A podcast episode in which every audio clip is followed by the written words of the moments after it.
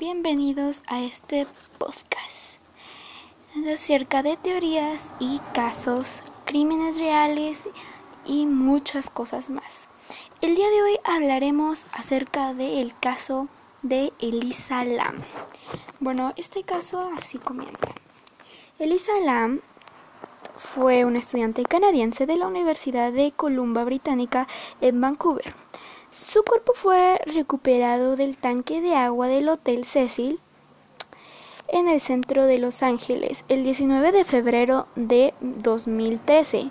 Lam había sido reportada como desaparecida a principios del mes. Los trabajadores de mantenimiento del hotel descubrieron el cuerpo al investigar tras quejas de los huéspedes sobre problemas con el suministro del agua. Su desaparición había sido ampliamente reportada, aumentando su interés cinco días antes del descubrimiento de su cuerpo, cuando el Departamento de Policía de Los Ángeles publicó un video de la última vez que se supo de ella, que la cámara de seguridad de un ascensor la había registrado el día de su desaparición. En el video se ve a Lam salir y volver a entrar en el ascensor, hablando y gesticulando en el pasillo de afuera, y algunas veces pareciendo esconderse dentro de él el cual parece estar funcionando mal. El video se volvió viral en internet y muchos espectadores lo encontraron inquietante.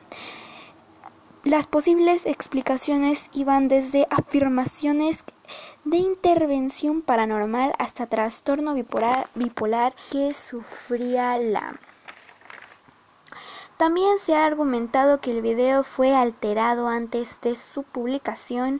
Las circunstancias de la muerte de Lam, una vez que la encontraron, también plantearon preguntas especialmente al saberse de la historia del Hotel Ceci en relación con otras muertes y asesinatos notables.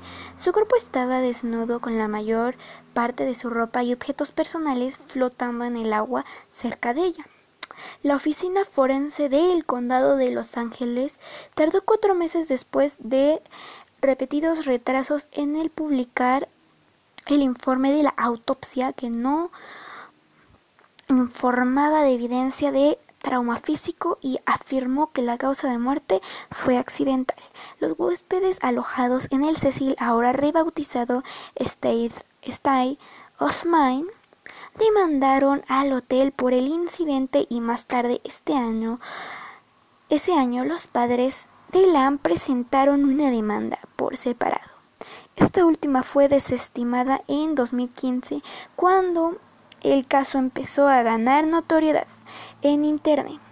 Algunos consideraban similitudes inusuales entre la muerte de Lam y la película japonesa de terror Dark Water, Agua Oscura en español de 2002. El caso ha sido mencionado en la cultura popular internacional. Y hasta aquí este caso, espero les haya gustado mucho.